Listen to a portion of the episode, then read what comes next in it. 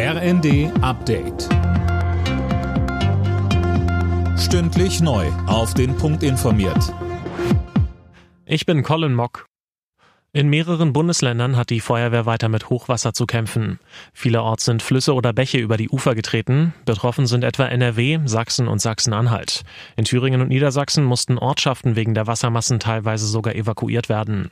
Auch in den nächsten Tagen soll es verregnet bleiben. Niedersachsens Ministerpräsident Stefan Weil betonte in der ARD, wir sind noch nicht über dem Berg. Wir haben nach wie vor eher ungünstige Wetterprognosen. Und es ist natürlich völlig klar, dass die Situation, die jetzt schon angespannt ist, dadurch noch weiter verschärft wird.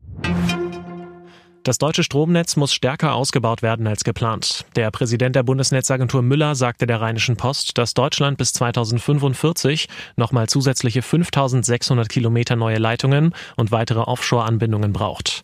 Bisher sollen in den kommenden fünf Jahren 7.500 Kilometer entstehen. Im Fall der möglichen Anschlagspläne auf den Kölner Dom hat die Polizei eine Razzia in Wesel durchgeführt. Fünf Männer wurden vorläufig festgenommen. Tom Husse, bis auf einen sind aber alle wieder auf freiem Fuß. Gegen den 30-jährigen Verdächtigen liegen staatsschutzrelevante Erkenntnisse vor, heißt es von den Ermittlern. Nach wie vor gelten im Kölner Dom verschärfte Sicherheitsvorkehrungen. Bis Neujahr dürfen keine Touristen in die Kathedrale kommen. Gottesdienste finden aber statt. Am Wochenende hatte die Polizei den Dom wegen Hinweisen auf einen möglichen Anschlag an Silvester durchsucht. Sprengstoff wurde aber nicht gefunden. Die Innensenatoren von Hamburg, Berlin und Bremen wollten ein Böllerverbot an Silvester, sind mit ihrem Vorschlag bei der letzten Innenministerkonferenz aber gescheitert. Bei den Flächenländern habe das keinen Widerhall gefunden, sagte Thüringens Minister Mayer dem Redaktionsnetzwerk Deutschland. Alle Nachrichten auf rnd.de